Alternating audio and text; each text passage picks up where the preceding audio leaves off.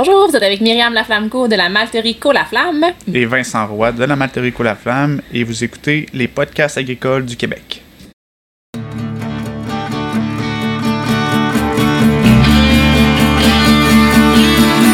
Dans les podcasts agricoles à la vie, comme à l'école, on se parle de bricoles, de choses anticoles. On se parle de tracteurs, y'a les fans, pis les menteurs, on se lève de bonne humeur, pis on compte pas nos heures. Christian Dion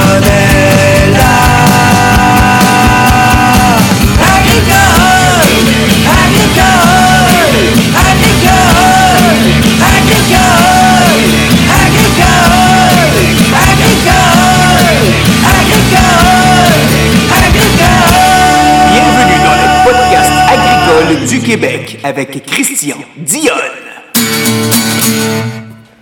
Hey, salut tout le monde, j'espère que vous allez bien. Et oui, je suis présentement à la malterie Côte la Flamme à Saint-Patrice de Beau-Rivage.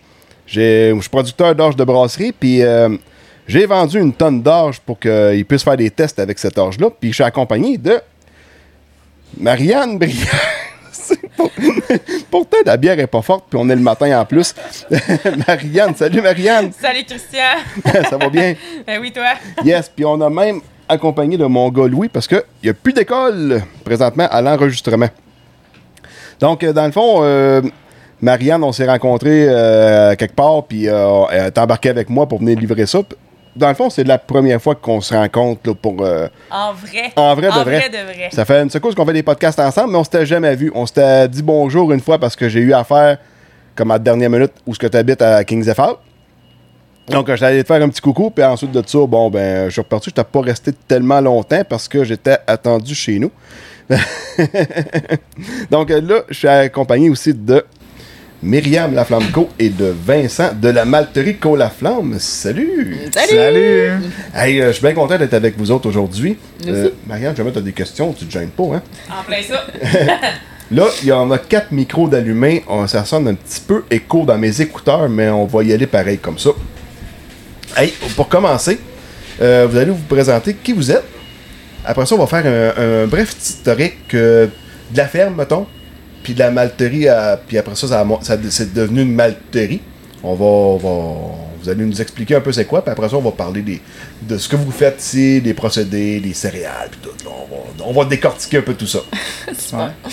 Je vais y aller, Myriam Laflamco. euh, en fait, euh, je suis la, la fille du fondateur euh, Normand Co. Euh, je suis à la Malterie depuis peu, depuis euh, trois mois. Euh, J'étais avant en direction des ressources humaines par développement organisationnel. J'ai décidé de, de joindre l'équipe parce qu'on a un beau projet euh, entre les mains.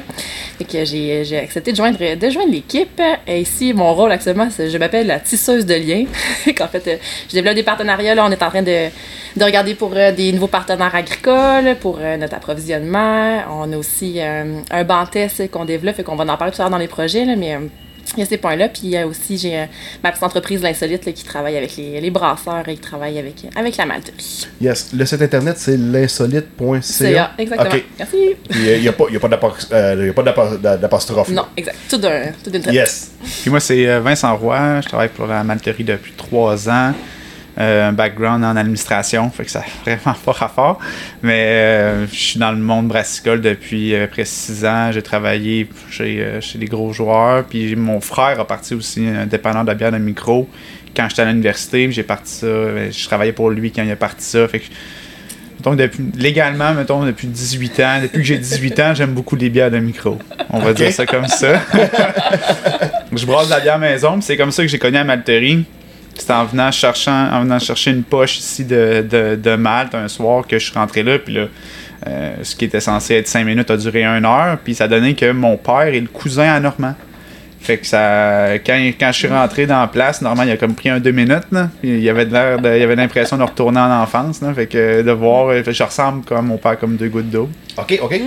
Fait que là, on a visité ça, puis on a fait en aiguille, ben là, lui, il venait, il venait de recevoir un système de brassage de par euh, sa femme à Noël. Fait que là, je suis venu l'aider à faire la première bière ici. Puis après ça, on, s'est, on a continué euh, nos relations, puis euh, il m'a demandé de, de venir, de venir l'aider ici. Là. Fait que ça, c'est là, trois ans. Ok. Ah, ben, euh, c'est le fun, ça. Puis, tu sais, ton bac, euh, t'as fait un cours en administration, tu travaillais Ouais. en administration? Ben, je travaillais en opération, un bac en chaîne d'approvisionnement. OK. Fait que euh, je travaillais en opération logistique, puis j'ai travaillé chez la BAT, puis j'ai travaillé euh, dans une compagnie en système automatisé d'irrigation. Fait qu'en venant ici, euh, le système n'était pas automatisé, puis qu'on a automatisé les systèmes pour euh, se donner un peu de qualité de vie. Parce que normalement, il y avait des alarmes, ça avait pas de bon sens. Il y avait des alarmes sur son cellulaire, à peu près 50 alarmes par jour. Il se levait à 5 h du matin, se couchait à minuit pour. Tu euh, tapé un robot de traite, ça? Ouais, c'est ça. Là. Qu'en automatisant ça, ben, ça nous permet d'avoir plus de qualité de vie, puis une meilleure, euh, un meilleur contrôle aussi ces machines. Là. Fait qu'on a fait ça, puis là, avec le nouveau projet de la nouvelle malterie, euh, tout va être automatisé. euh, puis on va avoir, euh, on va avoir bien des, euh, ben des, des beaux défis là, à, à surmonter dans les prochains mois, mais c'est vraiment le fun. Puis le milieu, il est, le milieu il est le fun. Oui, oui, euh, c'est des clients qui, qui euh, on entretient euh, des communications, puis t'as pas l'impression d'être un fournisseur plate, là, tu leur fournis, puis le produit, c'est, spécial de vendre, un- de vendre du mal, tu sais, qui sensiblement qui reste quand même une commodité, c'est des céréales, là. Ouais, c'est une Mais, final- finalement, ça finit dans un produit que tout le monde apprécie. Ou... C'est bien rare que quelqu'un vienne ici et qu'il est contre la bière. Là. Non, non, non, c'est ça. ça, ça, ça- va de soi là, que la bière, quand toutes les brasseries qu'on fait, mais elles sont tout le temps contentes de, de, de nous montrer les produits qu'ils ont, qu'ils ont, ont brassés. Puis nous autres, ben, on carbure à ça. Ben, euh, au nombre de recettes qu'il y a, tu sais, quand tu t'en vas dans une boutique de, de- de spécialisée en bière de micro, là, tu peux te perdre, là. C'est fourrette, là, de la- les créations qui se fait depuis les dernières années, là, c'est c'est malade, là. Moi, Ouais. c'est c'est rare. Là, à un moment donné, j'ai commencé à, comme, à prendre souvent les mêmes bières, mais souvent, là, c'est vraiment la même affaire que je bois, là. On essaye, puis une, puis un autre. Tu sais, la Course Light, je me souviens pas c'est quand la dernière fois que j'ai pris ça. Ben, Il y en a tellement de saveurs puis de, de, De de façons de, de, de faire Oh, oui. de, de rester sur de la, de la, de la, la batte ou de la, la course light ou tout ça. Je trouve que c'est un peu perdu. euh.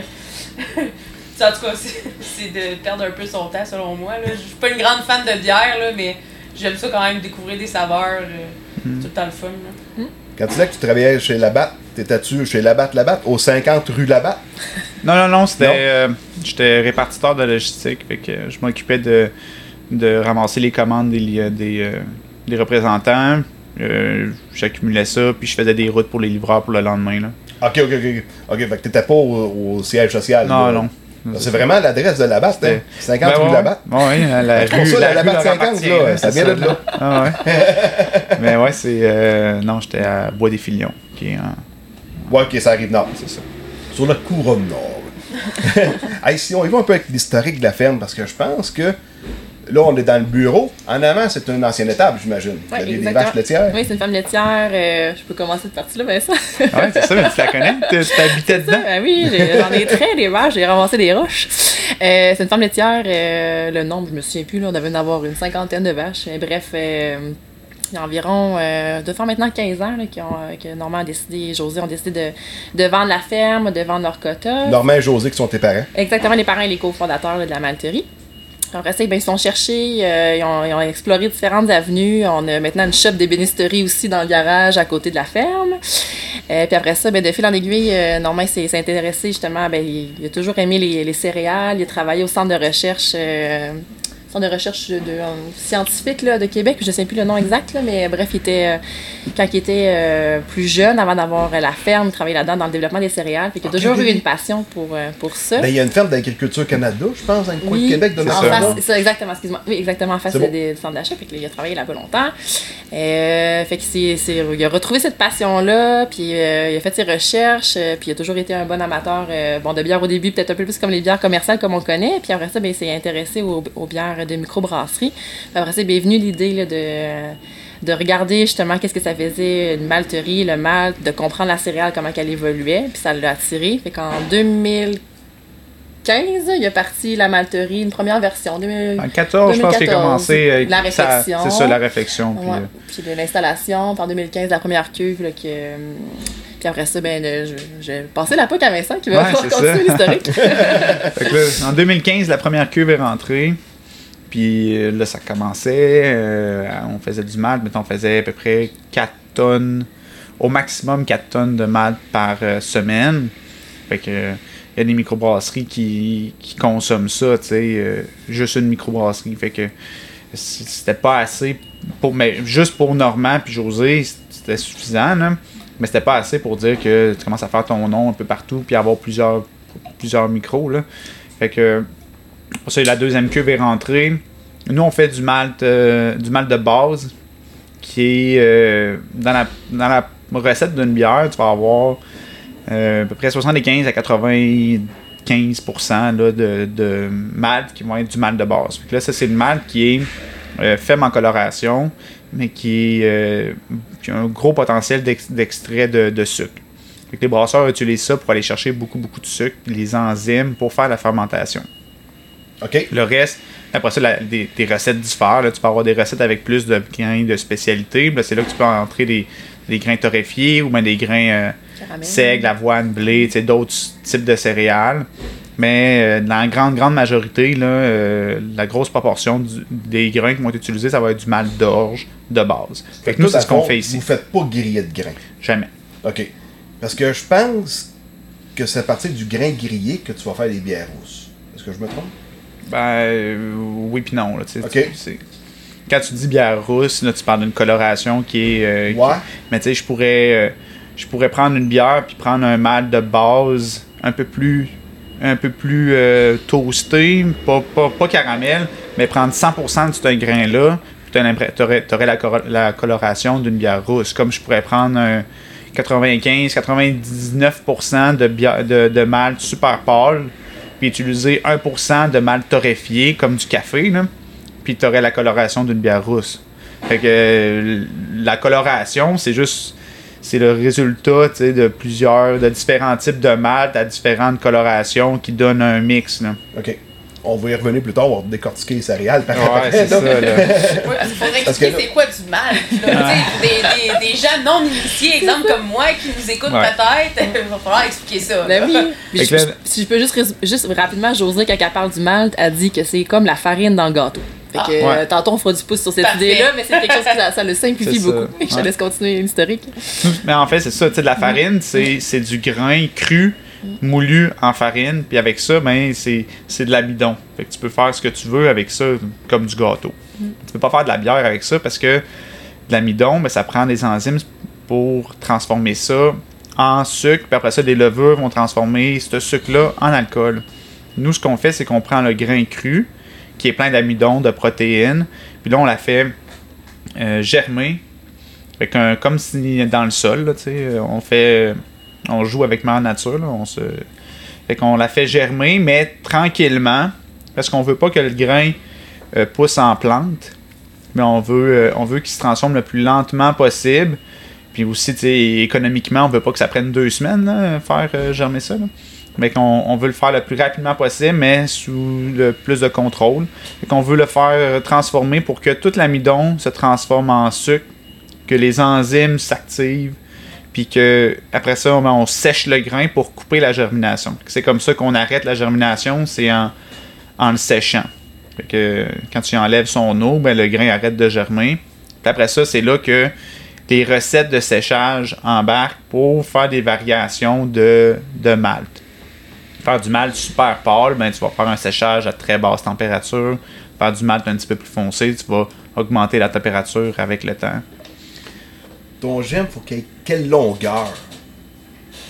Ben, le germe, là, c'est, ça va être la, rac- la racine du, Ouais. du grain. Ça, euh, tu vas à peu près avoir euh, la longueur, une longueur à une longueur et demie du grain. Que tu vas avoir la racine. OK. Là, la, la pousse, là, tu sais, la, la, la plante qui commence, on appelle ça un huissard, là.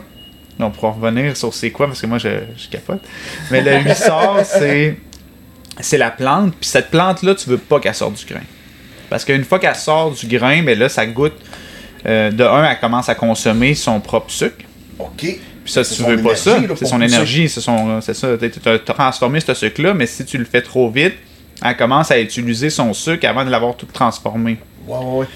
Fait que tu veux Fait pas ça. La tige ça, principale, tu veux pas qu'elle sorte. Non. Juste un petit bout de racine. Ben, tu veux, c'est ça, tu veux des racines parce que c'est ça qui va permettre la transformation, aller chercher cette, cette humidité-là pour faire la transformation. Mais ce huissard-là, là, la plante, si elle sort trop, le grain va commencer à goûter le. euh, ben, c'est le, le DMS, là, mais ça va commencer à goûter le, le chou un peu. Là. Puis, connais-tu une bière au chou, ça, aux tablettes? non. Il y a des raisons. Ça goûte pas bon. Fait que nous, notre travail, c'est de transformer le malt, de le faire germer. C'est un peu comme chauffer à clutch. Là. Tu veux être sur le point de friction tout le temps. Fait que pour pas, faut pas que tu. Faut pas que le grain germe trop, faut pas qu'il germe pas assez, mais tu le maintiens tout le temps sur ce point de friction-là. Puis quand il atteint le, la- le, le- le taux, dans le fond, de, de transformation désiré, là, tu coupes la germination avec du séchage. Après ça, les recettes embarquent. OK. Fait que là, quand tu parles de, de, de, de, recettes, bon, là, t'as t'sais, Est-ce que tu fais du mal en fonction de ce que tes clients veulent? Mettons, je voudrais avoir un, un orge que séché à basse température parce que je veux faire telle sorte de bière avec. Uh-huh. Ben, c'est, c'est là où c'est, euh, c'est un peu plus touché. là. C'est oui, nous, notre, notre malt goûte, goûte pas le malt que euh, les brasseurs achètent euh, des, des malteries internationales. Mettons comme Malte, euh, voyons, Canada Malting, là. Montréal, là. Notre, notre malt goûte pas ça. Mais en même ça, temps- c'est comme un produit, je pense, peut-être uniforme, là, tu sais, pour. Euh, T'as pas bien ben le choix. T'as ça, c'est tout. Ben, ils ont certaines variétés de, de, de malt là, avec des recettes différentes. Là. OK. Mais, euh, mais ça reste que nous, on, on, on achète de l'orge de, de qualité supérieure pour faire du malt de qualité supérieure. Tu peux pas on n'est pas Jésus, on peut pas changer de l'eau en vin. Là. Fait que si on a du, de l'orge de moins, moins bonne qualité, on finit avec du malt de moins bonne qualité. Fait que nous, on achète de l'orge de très bonne qualité, faire du malt de très bonne qualité. Notre normal. goût va être différent de ce que euh, par, par nos installations, nos recettes puis notre façon de transformer le grain. Mais c'est sûr qu'on s'a- on s'adapte aussi à nos besoins de, de clients, de nos clients. Évidemment, là, si les clients veulent avoir plus euh, du pils, ben, on va en produire plus. On va avoir euh, nos capacités de production qui vont être réservées à ça. Puis on a développé une recette, là, Vincent le, le pale, l'anglais, du anglais. Puis en fait, on a un banc test ici dans lequel on va continuer de développer des nouvelles recettes en fonction des besoins de nos brasseurs. On est justement en train de les sonder là, actuellement pour savoir euh, qu'est-ce que vous avez besoin qu'on développe parce qu'on a un, on a un expert à ma gauche qui, qui a bien hâte de développer plein de nouvelles euh, variétés. Fait qu'on euh, C'est on qu'on est, on est souvent dans le. Moi, ce que je dis que c'est touché, c'est que tu vas voir. euh, nous, on veut transformer, on veut faire du mal, puis en vendant des microbrasseries, mais les microbrasseries, sont, la plupart sont déjà existantes, avec des recettes existantes, un produit existant, et un consommateur qui est habitué à ce produit-là. Fait que si tu arrives avec un mal qui est complètement différent, puis que tu veux euh, substituer euh, le- les grains, que- les maltes que eux utilisent pour les nôtres, mais il faut quand même que tu aies un produit qui soit similaire, ou bien que, ou bien que le goût améliore, ou que la qualité améliore assez, que le, que le brasseur accepte de qu'il y, ait une, euh, y une différence dans le goût de son produit qui est déjà là. Parce qu'on peut pas juste vendre aux nouvelles brasseries, puis même les nouvelles brasseries, mais c'est souvent des brasseurs maison qui testent leurs produits depuis des années, ou bien des brasseurs de d'autres brasseries qui, qui ont déjà un certain. Ils s'attendent déjà à- Ils ont déjà essayé les produits de d'autres malteries, puis c'est bien rare. Il faudrait commencer très très jeune au primaire, là, pour commencer à, les habituer tout de suite à nos maltes, là, pour pas qu'ils aient goûté à rien d'autre que nos maltes pour faire leur bière.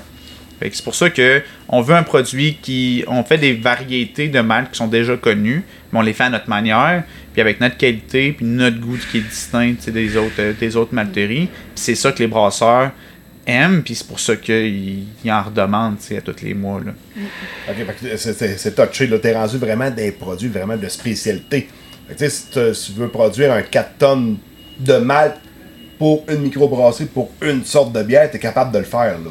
T'es Ouais, capable de, de, de répondre aux spécifications bien, bien, bien spécifiques d'un client. Ouais, exact. Puis avec le Bantès, on veut encore plus euh, être encore plus près des besoins des brasseurs. On aimerait ça développer des maltes sur mesure pour eux, s'ils ont des besoins. Fait que là, c'est un des projets qu'on a euh, actuellement. là. Fait que dans notre- on a des cuves, des cuves qui sont un peu plus petites, fait que ça va nous permettre justement de développer des maltes vraiment sur mesure euh, pour répondre à leurs besoins. Parce que faut, faut, que, le- faut que le microbrasserie soit prête à payer pour ce malt-là. C'est surtout s'il fait rien qu'une bière avec une sorte de malt. Tu sais, je veux dire, la, la, la palette de poche, elle prend de la place dans l'entrepôt pareil, là, pour euh, Ouais, les couler durant l'année. Oui, tout à fait. Mais c'est ça, nous autres, c'est pour ça qu'on fait, tu sais, on fait beaucoup de malt euh, de base, là, puis que c'est, euh, c'est beaucoup de malt en volume. Fait que c'est, c'est beaucoup de poches pour faire la même, pour faire une bière. Fait qu'on on, on préfère ça à faire euh, du malt euh, caramélisé ou torréfié, où ce que des fois ils vont utiliser une poche dans le mois, tu sais. Euh, c'est moins, euh, même si ça a une plus grande valeur euh, au kilo, ben ça reste que faut que tu l'envoies là, euh, au, au producteur. Là. Fait que nous autres, on se distribue nous-mêmes, fait qu'on envoie des palettes. Souvent, c'est c'est une palette au minimum qu'on envoie chez quelqu'un avec le transport, sinon. euh, Non, c'est ça.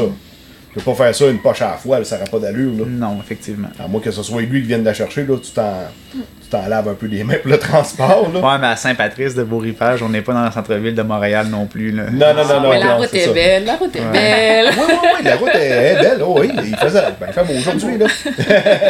Puis, euh, c'est quoi les facteurs, tu sais, on parle beaucoup de goût, euh, c'est quoi les facteurs, en fait, qui donnent le goût au malt? Qu'est-ce qui est, qu'est-ce qui différencie? Tu sais, tu me parlais d'un, d'un malt de base versus un malt de spécialité, si Ouais. on veut, entre guillemets, là.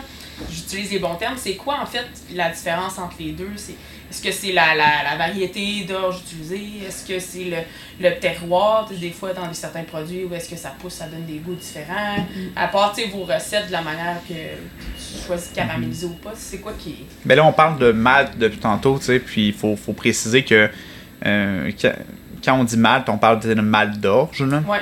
Mais il y a du malt de blé, du malt de sec, du malt d'avoine. et N'importe quelle céréale qui germe peut se faire, euh, peut se faire Malter. malter. là. Les bières sans, sans gluten vont utiliser euh, du quinoa, là.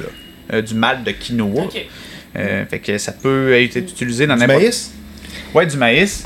Mais le maïs n'a pas beaucoup de, de goût, ça apporte pas beaucoup de, de, de- de goût. Fait que c'est pas, ben, c'est pas prisé de- par les microbrasseries. Puis il y a aussi le fait que les grosses brasseries utilisent euh, beaucoup de maïs, et qu'on essaie de se distancier de ça un peu. Là. Euh, mais les distilleries, eux autres, vont utiliser du maïs pour faire leur alcool. Puis ils vont- peuvent utiliser du malt de maïs aussi pour avoir leurs enzymes, pour faire leur alcool. Ça fait que le malt, c'est vraiment le procédé de, prendre une- un- un- n'importe quelle céréale qui germe, puis de pouvoir la, la- la- le malter, le transformer l'amidon en sucre, puis développer les enzymes qui vont permettre à la levure de transformer le sucre en alcool. Essentiellement, c'est ça. Fait que là, on a des. Mais le blé va avoir euh, va être complètement différent de l'orge au niveau du goût. Tu sais, dans les bières, ce qu'on appelle bière blanche, là, il va souvent avoir du blé, parce que ça donne une bière qui est plus trouble de par son niveau de, de, de protéines. Puis ça va donner aussi euh, un goût en bouche qui est différent. Le sec va avoir un petit côté poivré. L'avoine, elle apporte beaucoup de volume en bouche dans la bière. Fait que toutes ces céréales-là ont, un goût différent, ont des particularités différentes pour les brasseurs. Fait qu'ils peuvent utiliser un gros mix de ça. Là, la mode est bien au, euh, New England IPA. Là. Puis ça, mais ça utilise beaucoup d'avoine parce que justement, ça a cette, cette texture-là de, d'espèce de jus de fruits, là, très. euh, la bière est pas, est pas, est pas mince, là, comparativement, mettons, à une Pilsner. Là. Fait que tous ces amalgames-là de céréales peuvent donner des recettes euh, bien différentes. Ok, Puis- c'est vraiment l'espèce utilisée en c'est ça, la- le type de céréales. ouais. Mais par céréale, tu peux avoir, euh, surtout dans l'orge, là, vu que c'est le grain que qui est le plus utilisé, ben, il y a plus de, de, de potentiel de recettes différentes. Dans l'orge, tu peux faire euh, du grain qui est très pâle, du mal dans le fond qui va être très pâle, comme tu peux en faire du plus foncé. Puis là, c'est dans les recettes de séchage que tu vas avoir cette Ok. différence-là. Quand tu vois une, mettons, une bière, euh, une bière noire, ben, elle va avoir été utilisée avec du. Elle va avoir été brassée avec de l'orge malté torréfié. Fait que là, t'as as ces saveurs-là là, qui, vont jouer. Mais t'as à peu près 75 recettes là, de différentes. Là. 75 types de malt d'orge, là, de, euh, de recettes différentes. Fait que tu peux jouer. Là. Ça part de. Tu vas avoir une, coloration très faible à très haute, mais tu peux aussi avoir un, un malt qui va être sous, euh, sous-modifié pour aller chercher plus ce côté de grain-là, plus. euh, euh, plus foin, plus euh, terreux. Là. Euh, fait que chacun de- des types de malt va avoir des goûts différents. Après ça, si tu embarques ces variétés d'orge, tu as des variétés d'orge qui vont goûter différentes que d'autres. Il y en a d'autres qui vont se transformer différemment. Euh, y juste au niveau euh, des specs, tu vas en avoir que mettons, le taux de protéines va être différent, ou bien le taux enzymatique va être différent. Tout ça va jouer pour avoir un, grain qui est, qui est bien particulier. Dans le houblon, c'est un peu comme le cépage pour le vin. Les variétés de houblon ont vraiment des goûts vraiment distincts. Mais dans le malt, on retrouve moins cette, varia- cette variabilité-là dans les variétés d'orge. Ça va vraiment plus jouer au niveau des specs pour le maltage. Il y a certaines variétés, comme le Marissoteur, qui est une variété euh, euh, qui se fait plus euh, de l'autre côté du continent. Mais ça, cette variété-là, ben, est une appellation contrôlée. Fait que tu peux pas. Faut, pour faire du marissoteur, du malt marissoteur, il faut que tu utilises la variété tu sais. Ok. On avait un client, euh, Vincent, qui avait, euh, il me semble, un champ, là, euh, puis en fait, il avait testé là, deux types d'engrais, ça l'avait vraiment joué sur le goût, finalement, là, de, du malt. Ça, je sais que ça a un impact aussi. Puis tantôt, tu parlais de terroir, et il y a plusieurs de nos clients qui nous demandent de- d'avoir, puis, des fois, ils ne demandent pas, puis ils sont juste vraiment contents quand ça arrive, là, comme la, la micro de Bellechasse euh, à Barclaine. On, est, euh, on, on leur envoie du malt qui a été produit, des céréales qui ont été produites euh, en Belle, dans Bellechasse. Fait que c'est sûr que les, les brasseurs ont cette fierté-là aussi de pouvoir brasser De leur eux, terre, ouais. là, finalement. Là, fait que ça, on fait attention aussi à, aussi à ça, à, à ramener les céréales qui ont été produites sur les mêmes, les mêmes territoires. Parce que là, on en, on en produit un peu ici euh, de l'orge, mais on n'en produit pas assez pour toute la production qu'on fait. Qu'on en achète, puis on en achète partout au Québec. Fait qu'on c'est ça, on se ramasse à, à- à acheter du grain qui, des fois, peut être retourné à à peu près 10 km là, de la brasserie. Là, Que les brasseries sont fous comme la merde. Oui, Je sais que je t'avais parlé euh, cet été, euh, moi je suis producteur d'orge de, brasserie, puis aussi de, sa- de, de blé de semence pour Semican. Puis il m'avait dit que dans la dernière année, avec le- le- le- la pandémie, quand ils ont tout fermé, tu sais, il s'est vendu pas mal. Tu sais, vu que les arénas, les restaurants étaient fermés, Ouais. c'est ça, il s'est vendu pas mal moins de bières en fût. Souvent, les bières en fût, bon, c'est de la Budweiser, des. des, des, des, des La commerciale. De la bière commerciale. Et là, il dit le marché s'est vraiment transformé. On s'est mis à vendre beaucoup plus de stock, mettons, chez Malterie qu'au Laflamme, en- entre autres. Oui. Fait que, tu sais, ça, ça, ça a fait changer le marché. Fait que, tu sais, vous autres, ça doit être popé pas mal, j'imagine, avec la dernière année, avec la pandémie. Ben oui, vraiment. Puis d'où l'agrandissement. Là. Tantôt, on a commencé avec une première cuve. Après ça, on a deux autres nouvelles cuves qui sont ajoutées là, au fil des années. Puis là, cette année, euh, en fait, on, est, on a notre nouvelle cuve fu- fusée, le drone, qui est de Drôme, qui va partir euh, sous peu. là. L'équipe d'Hydro-Québec qui est là. Mais là, en fait, avec euh, les agrandissements qu'on a fait, euh, en fait, on va... On va tripler la production, notre capacité de production. On a doublé notre superficie. Fait que oui, il y a vraiment eu une belle effervescence euh, pour les produits de microbrasserie, puis aussi pour les distilleries. Ça trouve Vincent en parlait là, de, justement le mal peut être utilisé dans, dans les alcools fortes. Puis on a quand même plusieurs clients également dans, dans ce domaine-là. Tantôt, on parlait de producteurs, je m'excuse, je fais ma petite plug. Le 13 janvier, on fait une porte ouverte parce qu'on cherche des producteurs qui sont intéressés ou intrigués par la, la culture euh, d'orge brassicole. Puis en fait, on veut leur montrer un peu ça ressemble à quoi une malterie, puis qu'est-ce qu'on fait avec vos produits. C'est super, euh, c'est super intéressant de comprendre le procédé. Puis euh, il y en manque des producteurs d'orge, d'orge au Québec dans le conventionnel et le bio. Alors voilà, la petite plug est faite. Bon, ben là, il va falloir que je planifie mes dates en conséquence de cette plug-là. Hey, quand on parle d'orge, souvent, là, l'orge de brasserie, c'est de l'orge deux rangs. Ouais. Pourquoi l'orge deux rangs versus la six rangs? Y a-t-il une particularité? J'imagine que oui, là. Ça en fait plus beaucoup d'orge siran au Québec. là. Ben, c'est, de l'animal, la- l'orge sirène. Parce que si tu regardes, mettons, dans, dans les variétés offertes, t'as beaucoup plus d'orge sirène que de la deux rangs. Souvent, la deux rangs, tu vas avoir pas mal plus une partie brassicole, un petit peu de feed, mais pas tant que ça, mais. Ben nous, dans, dans, de- dans de l'orge brassicole, on n'a jamais, on jamais essayé de la, de la. Je sais que ça se faisait à- beaucoup plus avant. Peut-être, ça, je sais Puis pas. c'est là. pas des variétés. Mais au Québec, c'est que le temps de. Le temps de récolte est plus petit, là. Fait que réussir à obtenir euh, euh, du gros grain euh, qui est bon pour la malterie, ça semble être plus facile dans le deux rangs, mais peut-être que je m'avance là. plus Ouais, que- ben, le deux rangs, le rendement, il est bon, mais le grain, il est gros. Mhm. Fait que c'est sûr que l'orge sirène, j'en ai jamais fait de l'orge sirène. Euh, J'imagine, sais, c'est un rendement similaire avec un orge sirène, c'est parce que les grains sont plus petits. J'imagine. peut-être. Mais, mais c'est ça, les variétés d'orge brassicole qu'on a vues, c'est beaucoup, beaucoup dans le deux rangs. Ouais. Puis je pense que tous les semenciers présentement travaillent aussi dans des pour des variétés de deux rangs. On délaisse un peu le siran là, depuis plusieurs, plusieurs années. Bon, ben, c'est quasiment de la deux rangs à pour la, la malterie. Euh, là, tu regardes, bon, tu vas avoir des producteurs qui, voudraient, que- qui pourraient produire pour vous autres. Ouais. J'imagine qu'il va y avoir des variétés que vous allez préférer par rapport à d'autres. Ben, ça va. Je vous dirais que ça dépend vraiment plus du producteur que de nous. C'est Ok. Nous, on a, des, on a des specs à rencontrer.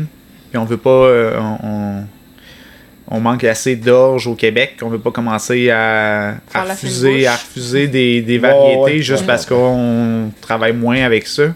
On, avec le banc test, nous autres, on a toujours moyen de, de, de tester, de tester la variété. Puis une fois ben, qu'on l'a fait, ben, euh, c'est fait, là, on est capable de, de la travailler. Nous, ce qu'on veut, c'est que le grain il soit beau, puis qu'il classe, puis que. euh, qu'il soit gros, qu'il n'y ait pas de maladie, qu'il germe beaucoup, pas de pré-germination, une belle grosseur, un taux de protéines entre 8.5 puis 12.5, une taux d'humidité bas. Je pense qu'on est assez demandant à la base. Là. Fait que, Ben, euh, c'est Quand tu fais un contrat avec ce mican, c'est ça qui est écrit dans le contrat. c'est exactement les, ben, c'est ça. Bon, oui. Parce que la pré-germination, le, le- le problème et l'avantage en même temps de l'âge de brasserie, c'est parce que c'est facile à germer. Fait que c'est facile aussi si l'âge est mûr dans le champ, puis qu'il tombe une pluie, elle germe sur l'épi. Ben. Et voilà, c'est fait, tu viens de perdre ton année. C'est pour ça qu'on. on- on- en, même temps, on veut pas avoir. Si on a juste de l'orge qui, qui, a, qui a une grosse dormance, contrairement, mettons, à la- à l'orge Synergie, là, qui est vendue par euh, Semican, là, qui, qui est une excellente orge de brasserie, Ouais. elle, elle a pas de dormance. Fait que justement, elle est plus propice à la pré-germination. Fait que si un producteur, c'est quelque chose que, que, que- que a déjà expérimenté dans le passé, puis que c'était un problématique pour lui, la pré-germination, ben je conseillerais pas la Synergie. là. De, à cause de ça. Parce que là, quand on parle de dormance, il faut qu'elle aille geler avant de germer. Exact. OK. Parce que ça, comme la synergie, moi, c'est de la connecte que je fais de, de ce à germer sur l'épi. Fait que elle germe sans avoir été gelée. C'est ça. Puis souvent, du blé, c'est pas rare que du blé, ça va germer sur l'épi si la, la- au temps de la récolte, ça devient bien humide. Ouais. Fait que du blé, ça doit pas avoir grande dormance, ça non plus. Parce que souvent, on va reprendre du blé pour en faire un engrais vert avec. Ouais. Fait que là, si tu prends un, un, un orge, mettons, qui doit geler avant, tu pourras pas faire, prendre ton fond de silo puis le ressemer, par exemple, pour faire un engrais vert. Ben, si, si tu prends ton fond de silo rendu au mois d'avril, oui, là, parce que là, elle, elle a gelé. Mais tu peux pas faire ça. Tu fais euh, pas un engrais vert au mois d'avril non plus. Ouais, c'est là, là, que mon bac en admin me rattrape. Puis je vois que j'ai des, j'ai des lacunes. Mais ouais, mais non, mais c'est ça. Fait on, on essaie d'avoir autant des. oui, on aime la synergie parce qu'on peut l'utiliser tôt dans la saison. Mais on aime aussi les variétés qui ont plus de dormance parce que justement, on peut les utiliser plus tard dans la saison. Puis pour un producteur, mais c'est peut-être plus facile d'utiliser une variété qu'une grosse dormance pour ça. Puis il n'y a pas beaucoup de variétés qui ont des grosses dormances, mais ça redevient à mode justement pour ça. Puis parce que nous, on, on veut avoir cette, versatilité-là. là. On veut être capable d'avoir du grain avec dormance, du grain pas de dormance, puis réussir à entreposer euh, convenablement le- l'orge pour qu'elle soit de belle qualité, même rendue au printemps puis à l'été. OK. Tu étales ta production, dans le fond, avec. Mais nous, on avec produit euh, 365 jours par année. Fait que c'est. On, Ok. on a besoin de. on- Tout le temps. Tout le temps. Fait que qu'on est rendu en août, ben on utilise encore de l'orge de l'année passée. Fait qu'on a hâte que l'orge euh, sans dormance arrive pour pouvoir utiliser de la nouvelle orge. Mais on pourrait pas utiliser un orge avec une grosse dormance avant décembre, janvier à cause de ça. Ok. Fait que c'est. On veut des deux pour, ces, pour, les, pour la même raison, là, la pré-germination. Dans Dans vos pourcentages environ, quel pourcentage d'orge que tu vas malter versus du blé, versus de l'avoine, versus du sel? 95% de l'orge. OK. Fait que du blé, c'est vraiment pas un gros marché, puis les autres céréales, en fait, là, 5% pour toutes les autres céréales, là, c'est pas... C'est ça. OK. Puis dans, dans, dans le blé, dans l'avoine, dans le seigle, encore là, est-ce que tu as des variétés que tu préfères à d'autres? Tu sais, ça prend-tu un orge classé humain? Un bon orge, excuse-moi. Un blé, mettons, humain, un blé à pain pour faire Ouais. de l'orge? Ouais, ouais. Pour faire du mal, je veux dire? Mais nous, ça va, ça va être un peu les mêmes specs que pour l'orge. Fait qu'on veut une belle germination. On veut pas de, on veut pas de vomitoxine, mais on veut une belle grosseur. Dans ces, dans ces grains-là, comme le blé, le seigle, la grosse problématique, c'est que le grain est petit. Oui. Mais on veut pas ça. Parce que les brasseurs, eux autres, ils vont ils vont pas moudre ça à- dans un moulin à marteau. Là. Ils, ils concassent ça, c'est souvent dans des moulins à rouleau. Fait que, euh, ils veulent pas avoir à jouer sur leur mouture à toutes les fois qu'ils changent de mais là c'est de l'orge, là c'est du seigle, là c'est du blé, là c'est du seigle, là c'est de l'orge. Qu'on veut pas ça. Fait qu'on on veut avoir le seigle le plus gros possible. Fait que c'est. Encore là, c'est un peu demandant, là. Mais on veut une belle germination. euh, Dans le blé, la protéine, moins dérangeant parce que c'est ce qu'on recherche. Ouais, souvent, du blé, il y a plus de protéines là-dedans. là. Surtout quand tu parles d'un blé de qualité humaine pour faire du pain, ça prend de la protéine. C'est ça. Parce que dans l'orge, ben, tu n'as pas besoin de protéines tant que ça. là. Ben, tu veux de la protéine pour justement que. Mais c'est pas assez de protéines. En bas de 8,5 de protéines, là, ça, tu commences à avoir de la misère à, à le faire euh, germer. là. mais il va manquer de. Il va manquer dans. Euh, il va manquer de. Pour les brasseurs, ils ils sont pas capables de faire fermenter euh, cette bière-là. S'il n'y a pas assez de protéines dans la bière. Mais dans l'orge, là. Mais tu veux pas en avoir trop parce que sinon, là, le grain de un, trop de protéines va te donner une bière qui va être plus trouble. Puis ça, ben dépendamment du style, tu veux pas ça, mais c'est aussi que le grain va absorber l'eau plus euh, difficilement. Fait que là, pour nous autres, pour le maltage, ça devient plus problématique. Pour le blé, là, quand tu parles de grosseur de grain, est-ce que tu peux. Est-ce qu'une personne peut arriver avec son échantillon de blé? Tu vas le classer pour savoir après Ouais. ça? Ok, fait que Ouais, t'es pour la grosseur, le taux de germination, protéines, tout ça, on est correct. Ok. Parce que là, c'est surtout la grosseur de grain, là, le, le- le- la Ouais, mais il faut qu'il germe, là, tu sais. Non, non, non, ouais, ça c'est clair. fait que ça pourrait que- être du blé Est-ce que je d'automne. dit qu'il fallait que le grain germe beaucoup pour. euh, je veux juste euh, être certain. mais Je ouais. pense que oui. je pense que oui. C'est le principe même du malte, je crois. ça. Faut Si j'ai bien écouté depuis le début, j'ai des écouteurs, non. mais euh, c'est ça, fait que là, bon, tu cherches à- Fait que ça peut être du blé d'automne, ça peut être n'importe quoi, mais faut t'as vraiment des spécifications. Parce ça. que quand tu mets ça dans une bière blanche, par exemple, euh, ben, dans une bière pour faire une bière blanche, Mm-hmm. euh, avec le blé, j'imagine qu'il y a une bonne partie du malt qui est de l'orge, puis une légère partie qui est du blé, fait que ça m'apprend pas tant que ça. Exact. Ok. La proportion va varier d'une recette à l'autre. là. Il n'y a pas de chiffre magique là, pour ces affaires-là, là, mais, mais ça varie à peu près de entre euh, 5 à 20 là, pour, euh, pour une bière blanche. Là. 20% de blé, là, ça, ça commence à être pas mal de blé, là, mais il y en a du monde qui font euh, une brasserie euh, qui fait un vin de blé. Ok. Là, il y a du blé. Là.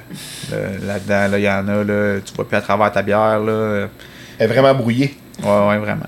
Fait que euh, ça, fait tu les recettes de bière, euh, si c'était déjà, si c'était déjà euh, préformaté, ça, ça serait pas aussi euh, euh, innovant, puis ça serait pas aussi, tu sais, les, les brasseurs aiment ça pouvoir créer leur propre recette, puis pas avoir à se fier à.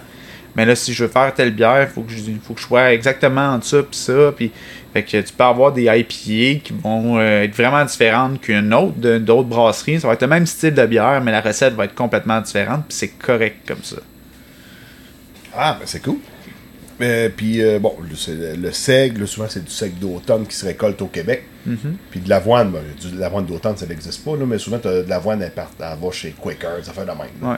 Nous, on veut de l'avoine qui est. euh, présentement, ce qu'on fait, c'est de l'avoine euh, qui est déjà avec l'écaille, qui a encore, le, qui a encore son. euh, Pas de l'avoine nue, là. pas de l'avoine nue, ouais, c'est ça, exact. C'est de l'avoine conventionnelle. dans le Exact.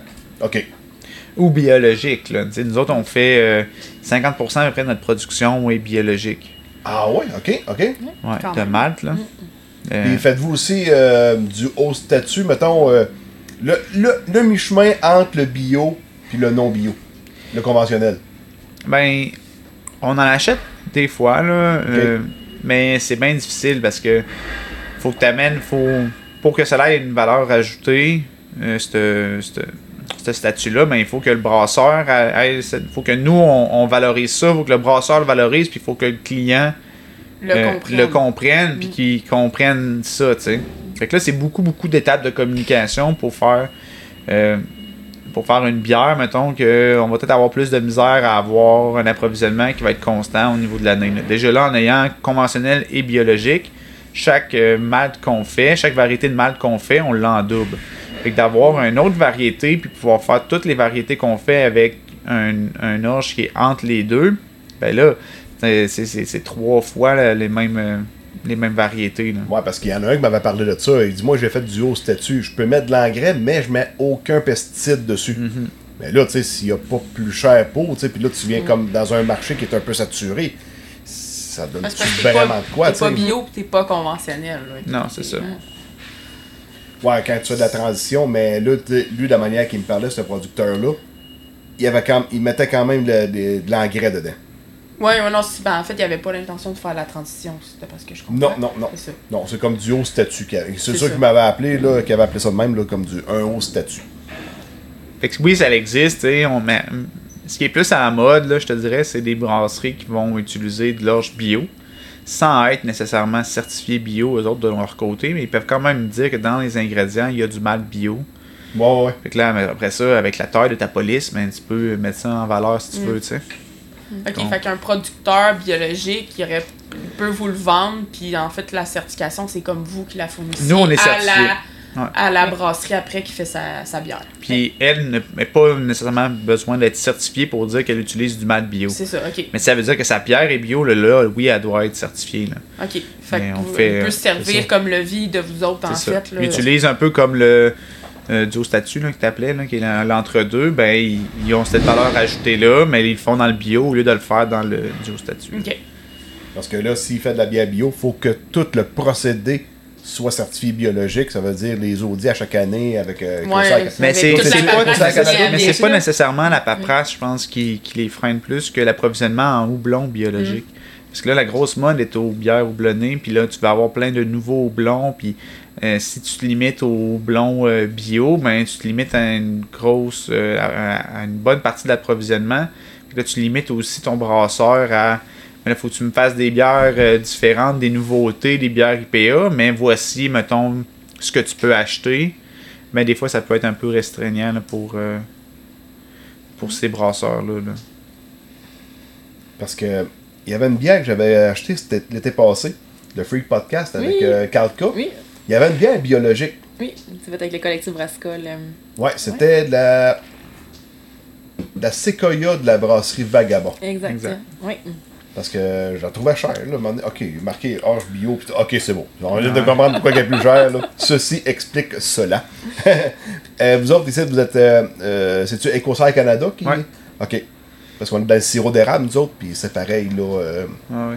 Ah! Ben, il n'y a aucune différence. Tu sais, Dans notre transformation, nous autres, il n'y a pas. euh, et on n'a on a pas d'intrants différents. Non, non, non, qu'on non, met. non, Fait non. que C'est vraiment juste la transformation. Nous autres, il n'y a pas de produits euh, chimiques qu'on ajoute dans C'est le un malt. là. processus physique. Là. Exact. Fait que c'est vraiment une question de nettoyage, tu sais, entre une batch de conventionnel puis de biologique.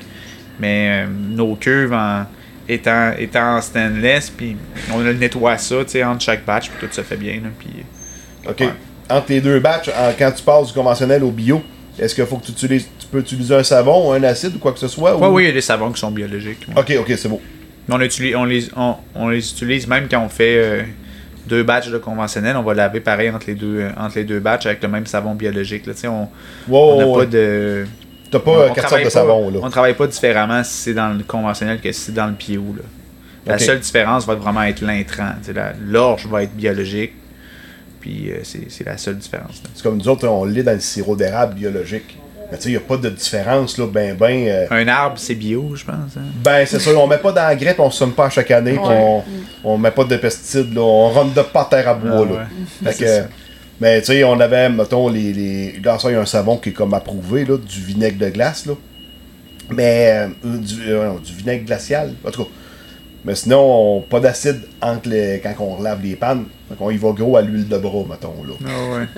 Mais on, découvre des trucs parce que nous, disons, nous autres, dans le sirop, quand on bouille, ça colle, il y a de la pierre. Ouais. Fait que là, un tuyau de cop, ça graffine pas le stainless. On l'a Ah ouais. essayé, c'est vrai.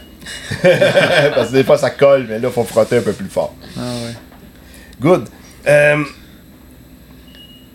si quelqu'un veut euh, que, que des céréales dans le silo, est-ce que vous est-ce que vous achetez ça, mettons, à l'automne ou ben non, quelqu'un peut vous livrer une vente de temps en temps ou euh, Ben, depuis, les, depuis cette année, c'est différent. là. Avant, on avait deux silos. Un Ouais. silo biologique, un silo conventionnel.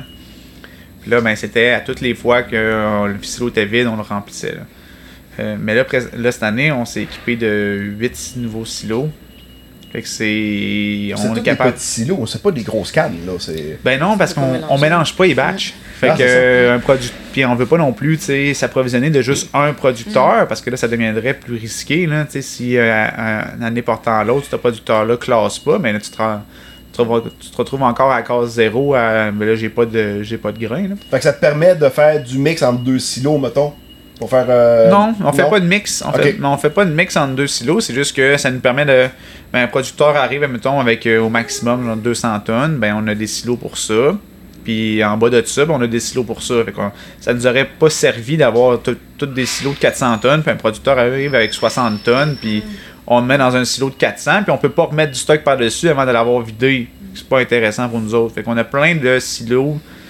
Je pense que le plus petit qu'on a, c'est 35, un 40 tonnes. Puis après ça, ça monte jusqu'à 200. Puis là, les prochains qu'on va faire aussi vont être plus hauts. On a un élévateur de 90 pieds. Fait que tu peux pas mettre un silo de 300 tonnes euh, le plus loin. Là. Tu mets le plus proche de l'élévateur. Là. Fait qu'on s'enligne vers ça les prochains. Est-ce que vous allez avoir un crib ici pour euh, nettoyer l'orge? C'est le plan. Là. C'est le plan, ok. C'est le plan. Parce Euh, que moi, l'orge que je vous ai amené, ben là, vu que vous aviez pas de crib, il a fallu que je la fasse cribler. Ouais, c'est, euh, c'est, c'est- en ce moment, c'est ce qu'on fait. Là. On l'a fait cribler euh, chez euh, des sous-traitants là, qui criblent euh, pour nous autres. Euh, parce qu'on veut, euh, on veut de l'orge, tu sais, de, de- une, une fois criblée, il faut qu'elle soit de la qualité semence 3A. Là. Euh, Oh, oui, non, c'est sûr. Fait qu'il faut que, mais qu'on peut pas juste dire qu'on la pré-nettoie puis c'est assez. Là, il faut qu'elle soit exempte de- d'impuretés, exempte de d'autres grains. euh, fait que c'est, c'est assez demandant là, comme. euh, fait que là, Ouais. on va s'équiper pour pouvoir faire ça l'été au printemps prochain. On va être équipé pour cribler. Fait que ouais, les producteurs vont pouvoir nous vendre leurs grains directement à nous, puis nous le livrer directement à nous. Puis on va pouvoir le cribler euh, sur place. là. Ouais, c'est sûr que tu peux cribler n'importe quoi, mais t'es peut-être pas intéressé de cribler du chou gras, là. Ouais, c'est ça. Là. on, veut, on veut de la belle qualité. Puis présentement, les, les gens qui nous font, euh, qui, qui criment notre, notre- nos grains, là, ils font un excellent job. là.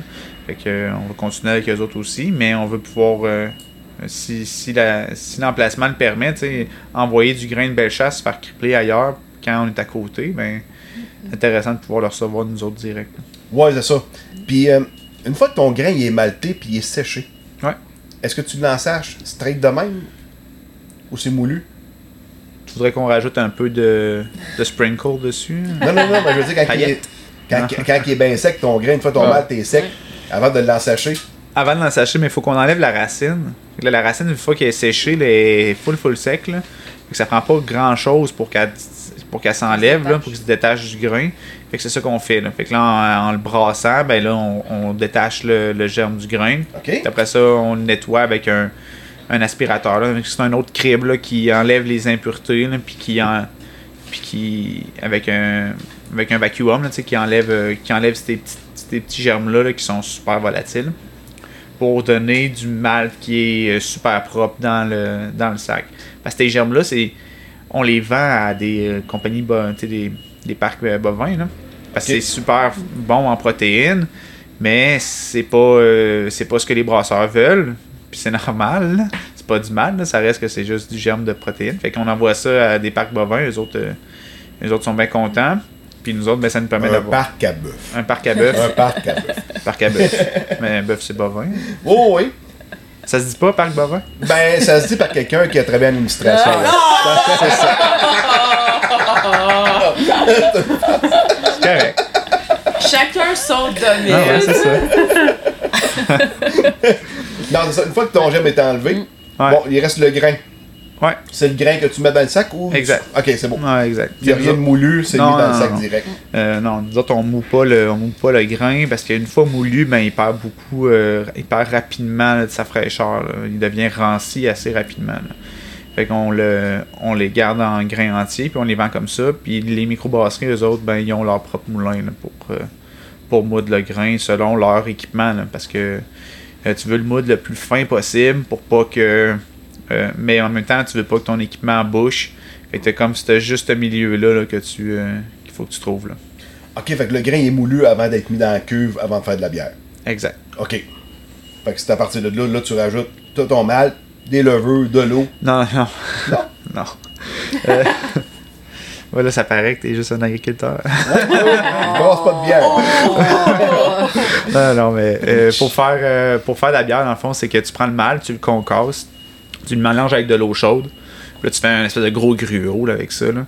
Puis là, c'est là que tu vas aller extraire tous les sucres. Après ça, quand tu soutires, puis là, tu enlèves l'eau en, en, mais en filtrant le grain. Puis tu veux juste ramasser ce jus-là, là, qu'on appelle le, le mou de bière. Là, tu le fais bouillir, ce mou-là. Puis là, tu peux ajouter les houblons puis les autres intrants que tu veux mettre. Là. Euh, pour a- a- a- aller chercher cette amertume-là. Puis c'est un peu, là, ça devient un peu comme un thé. Là. Fait que si tu mets du ton blond euh, très tôt, ben, il va être, ta bière va être plus amère. Que si tu mets ton blond plus tard dans le bouillage, ben là, ta bière va être moins amère. Là, va, puis tu vas aller chercher plus les saveurs fruitées du houblon que tu as mis dedans. Après ça, tu, ref- tu en- enlèves le, le houblon ou bien tu refroidis directement ta- ton mou. Là. Là, tu veux l'amener à une température de près 20 degrés Celsius le plus rapidement possible parce que là, à partir de là, ta bière est susceptible de contaminer. Là. Fait que tu veux pas garder ta bière à 40 degrés Celsius pendant une heure. Là. Fait que tu re- refroidis le plus rapidement possible. Là, tu mets ça dans un fermenteur. Là, tu ajoutes les levures. Ok, ok. Là, c'est à partir de là que la bière fermente, puis elle devient. euh, que le mou fermente, puis qu'il devient de la bière. Ok, fait que là, tout, tout est mélangé ensemble. Après ça, bon, ça, bon tu mets ça dans la cuve avec le, dans le fermenteur. Ouais. Puis j'imagine que tu quoi pour brasser là-dedans? Ça s'appelle pas brasseur pour rien. Ben, c'est quand, euh, quand tu fais ton gruau, là, quand tu fais ta- ton, ton malt concassé avec ton eau, c'est là que tu vas brasser là, pour aller chercher, pour que l'eau soit en, en contact avec le plus de, de, de parois du malt concassé, là, pour aller extraire le plus de sucre possible. là. Ah, ok, c'est là que tu brasses. Puis lorsque ça bout aussi, tu peux brasser pour aller euh, pour que les houblons aussi soient en contact avec l'eau le plus possible. C'est comme ta poche de thé, là, que tu shakes un peu là, dans ton, dans ton ouais. thé. là. Mais tu veux que ton houblon il, il soit pas juste pogné dans un coin. J'avais entendu dans un autre podcast des recettes pour faire de l'eau. Faut qu'ils rajoutent. Il y en a, mettons, tu vas avoir une bière, je sais pas, Ah, ouais. une lager, là. Mettons, c'est une bière plus anglaise, puis l'eau est plus forte qu'ici. C'est pas Ouais, les mêmes ben- minéraux. Ils prennent l'eau, puis après ça, ils rajoutent des minéraux pour avoir une eau qui va ressembler. Exact. Ben, c'est que l'eau, euh, le profil d'eau, c'est le profil des minéraux de l'eau, peut avoir une grosse incidence sur la, la, la bière. Ouais? Fait que tu peux avoir une. Si donc ton eau est très lourde, là, c'est c'est quand elle est vraiment riche en minéraux, ben tu vas avoir une bière qui peut qui, qui va être plus lourde. là, Tu sais que le goût de l'eau, tu sais, de la bière, c'est constitué euh, presque exclusivement de de- d'eau. là. C'est une bière que- à 5%, t'as 95% d'eau. fait que t'as- fait que quand t'as. Fait que les, Hein? C'est le loto. puis je parle d'administration. hein? fait que là, fait que là, c'est ça, la- la- le profil d'eau va, avoir une- va, va changer avec ça. Fait que tu peux avoir, mettons, une bière et une Pilsner, mais tu vas avoir un profil d'eau qui est plus léger pour que ta bière soit plus mince puis que ça se fasse sortir plus tes saveurs-là. Puis euh, dans certaines IPA, mais tu vas avoir un profil d'eau différent. Fait que là, encore là, c'est c'est- la, la recette du brasseur. Je te dirais que la plupart des brasseurs vont utiliser leur profil d'eau puis ils vont l'ajuster. Mais il y en a d'autres qui vont partir avec de l'eau euh, osmonisée, là, qui va être euh, exempt de tout minéraux. Puis après ça, ben là, ils rajoutent pour créer vraiment leur profil là, directement. là.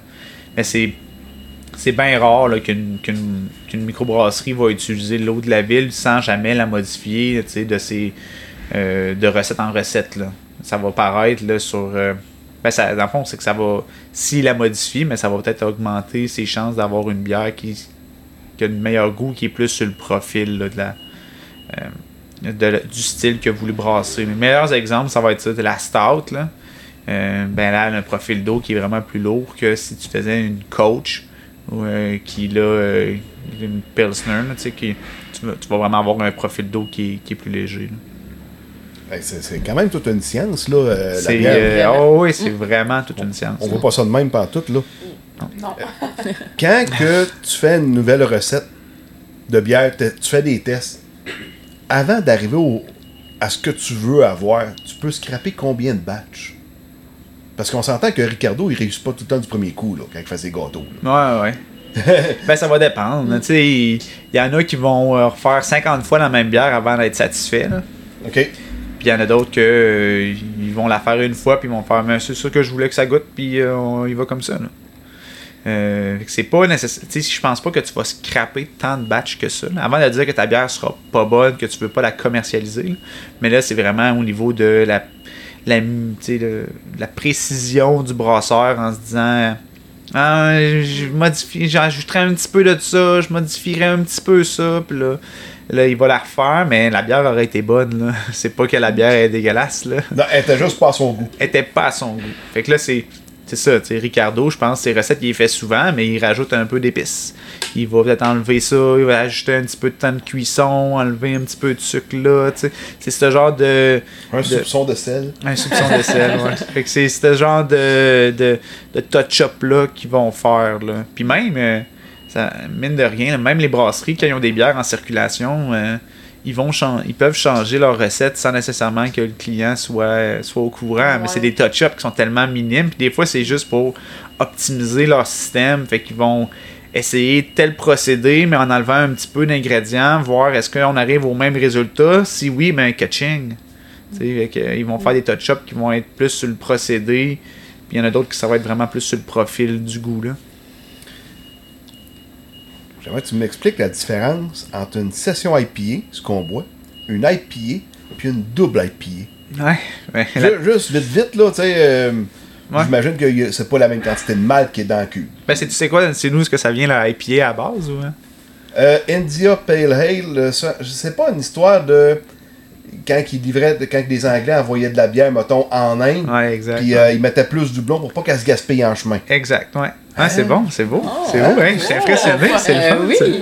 Ça va bien, Oh. pire en On s'est redressé, là. On s'est Je redressé. suis cultivé, moi, je suis cultivateur quand même. euh, oui, faut qu'il Ah ouais. Fait que- fait que là, Je le- me suis trompé de riff. Fait que là, la, la IPA, c'est ça. Maintenant, une session IPA, c'est juste que la IPA va être faible en alcool. Puis la double IPA, c'est que la IPA va être fort en alcool. Parce que j'avais déjà une, IP une double IPA, t'es à 9%. Ah, ouais. c'est ça. C'était La- plus la- fort. la- tu sais, la- tous les termes de nom de ces, euh, de, de ces styles-là, ils évoluent parce que les brasseurs créent des nouveaux styles. Puis là, il faut mettre un nom sur ça parce que sinon, ben, le, consommateur va se perdre. Il va prendre une fois une IPA à 4%, puis après ça, il va dire Hey, j'ai aimé ça, ce style-là. Moi, essayer l'autre IPA à côté, puis être à 9%, il fait le saut. Là. Fait que c'est pour ça que ces, noms-là, c'est pas pour que les brasseurs fassent ben là, j'ai fait une session IPA, il faut absolument que ça soit. Euh, ben, ça- c'est plus pour permettre aux consommateurs de se, de se trouver un peu parmi euh, euh, le nombre est grandissant chaque jour de nouvelles bières ces tablettes. Là. Fait qu'il n'y a pas de. Tu sais, la double IPA, je sais même pas s'il y a un pourcentage d'alcool ou ce que là ça devient une double IPA, euh, mais c'est, une IPA plus forte en alcool. Fait que je te dirais, tu au-dessus de 6,5, 7% d'alcool deviendrait une double IPA, puis la session en bas de 4,5 devient une session IPA. tu sais. Genre, il y en a une que je bois souvent, une IPA est à 6.7 puis il n'y a pas écrit double IPA dessus. Ouais. C'est une NE IPA, là, mais. Ouais. Puis, mais tu sais, puis t'en as même. euh, je pense que c'était. Il y avait une bière qui avait sorti que c'était une nano IPA. Là, c'était comme en bas de 3%. Là, là ils appelaient ça une nano IPA. Oui. Ça te donne. Oui. euh, J'ai acheté ça chez un de tes partenaires, je pense, pense c'est Bill Boquet. Oui, euh, Fait que- excellente, T'es à euh, 2,7%. Fait que tu sais, tu vois, c'est fait que c'est pas pour euh, c'est pas pour que le brasseur soit restreint dans ce qu'il fait, c'est vraiment pour permettre aux consommateurs de s'y retrouver. hein. OK. Parce que, tabarouette, il y a du choix à ça dans la microbrasserie, là, c'est fou raide. Ouais, ben les mais les tablettes commencent à être saturées, mais s'ils sont déjà là. euh, Ouais, ouais. Euh, un, un détaillant peut pas avoir toutes les bières qui sont disponibles. C'est impossible. Fait qu'il fait ses propres sélections dépendamment de où ce qui est, puis de ce qui est disponible, puis de c'est quoi que ses clients demandent aussi. Là. Voir qu'est-ce qui est le plus vendu, puis. euh, Ouais. Mais tu sais, on sort beaucoup de nouveautés, puis de bières très, très euh, euh, champ gauche, là, je dirais. quand c'est rendu que tu mets des beignes dans ta bière, là, euh, on, est, on est ailleurs. Là. Il y a du monde qui retournerait dans Ah, leur tombe. Là, ouais. Euh, fait que, tu sais, il y a ça, mais c'est c'est en demande. Fait que pourquoi pas le faire si le monde veut ça? Ouais, Ah ouais, ben oui. absolument. Mais il y a bien des brasseries qui sont plus euh, euh, sur le style. Mettons, ils ont choisi, ils ont choisi une voie, puis ils font ça, puis ils dérogent moins, mettons, de, ce- de, de, ce- de ce courant-là. là. Ils font, ils vont pas dans ce courant-là de bière euh, avec plein, plein de Funky. là. funky. Là.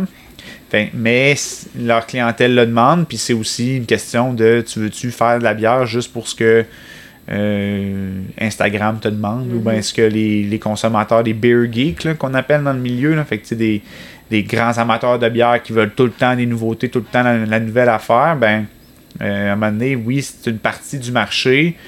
Ben, de bien faire ta bière puis de réussir à ce qu'un consommateur la rachète plusieurs fois, je trouve que c'est c'est un accomplissement qui est plus grand que de, réuss- que de faire tout le temps une nouvelle bière à tous les mois, puis de réussir à aller chercher ces amateurs-là de nouveautés. Euh, je trouve ça plus, euh, plus hot qu'une brasserie réussisse à te faire racheter la même bière deux fois que deux, deux nouveautés. là. Ouais, ça coûte plus cher à acquérir des clients que de garder un client. Puis le style, tu sais, de réussir à dire que moi je suis spécialisé, mettons, dans ce style-là, puis ma bière là est super bonne, puis tout le monde en rachète de celle-là. Ben, c'est hot en maudit, là, de dire que parmi toutes les microbrasseries au Québec, tu as réussi à te démarquer dans un style, puis pas parce que tu, euh, fais des bières avec euh, de la purée de fruits à 75%, tu sais, que, euh, oui, il y a un attrait pour ça, mais moi je suis rendu à un point où ce que tu sais, j'aime ça avoir une bonne bière rafraîchissante qui se boit bien.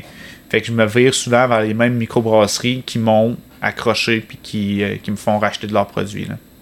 C'est souvent des produits euh, qui sont faits avec nos maltes, là. Fait que, Normal, normal. Comme par hasard. comme par hasard. comme par hasard. Mais tu sais, souvent là, il y a comme une grosse mode de l'achat local, mais je pense qu'il faut voir au-delà de l'achat local.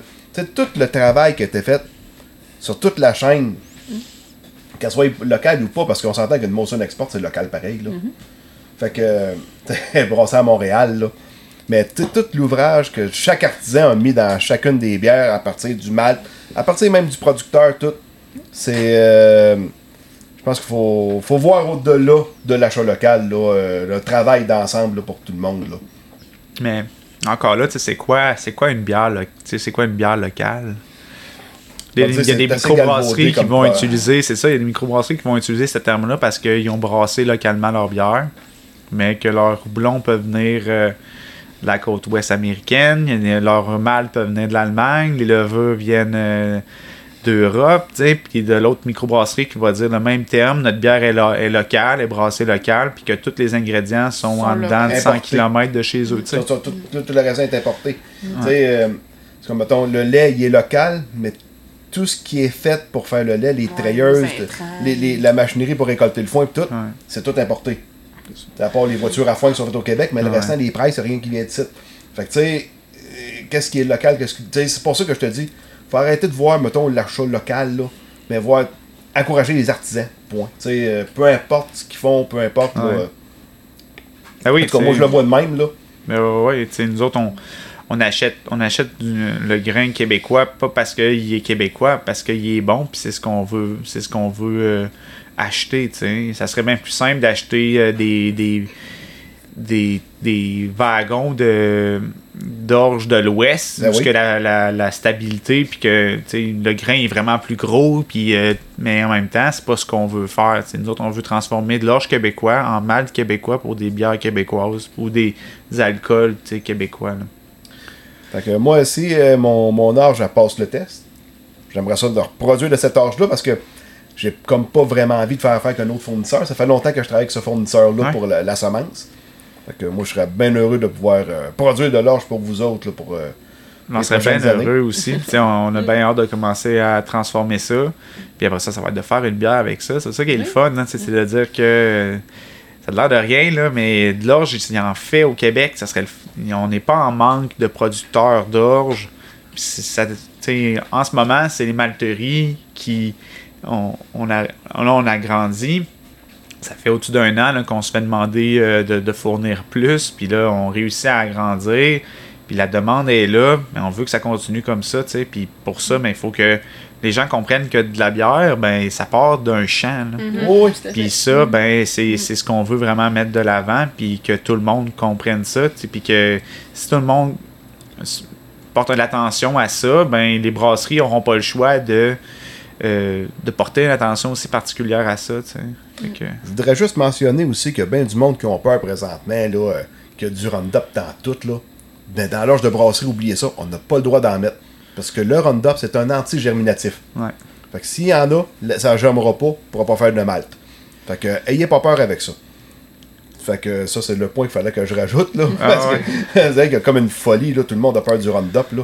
Ben, c'est pour ça que même dans l'orge, l'orge brassicole euh, conventionnelle ou biologique, une fois qu'elle arrive ici, elle a pas de ben elle a pas de différence il reste pas de résidus sur l'orge conventionnelle là, le, le- le protocole pour faire de l'orge brassicole est bien strict là. il est vraiment plus strict au, Cana- au, au Canada qu'aux États-Unis eux ils peuvent peuvent mettre euh, des pesticides fongicides bien plus tard dans le procédé que nous autres au Canada là. fait que euh, c'est sûr que notre orge au Québec est pas mal plus safe que ben de l'orge en Amérique du Nord. Mais tu sais, un fongicide, moi, ça fait deux ans que j'en mets pas parce que c'est extrêmement sec.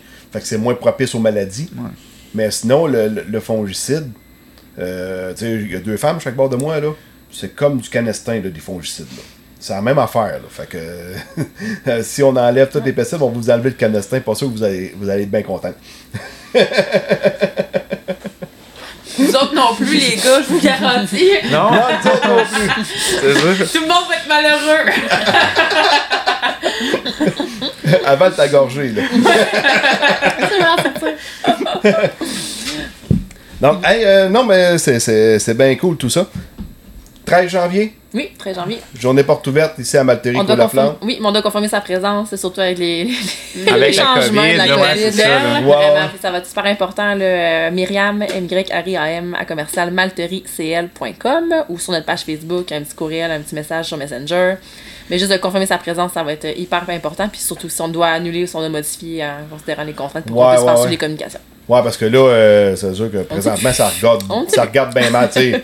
Moi, j'avais j'avais été nommé pour être animateur des journées conférences à- au bulletin des agriculteurs là, pour le salon de l'agriculture. Le salon est annulé, mais les conférences vont rester.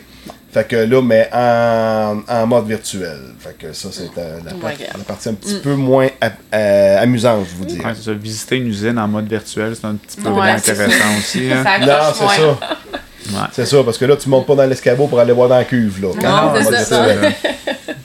Donc, hey, euh, je vous remercie énormément pour vo- votre, votre temps puis le- l'explication de, de tout puis tout. Euh, super intéressant, super, super intéressant.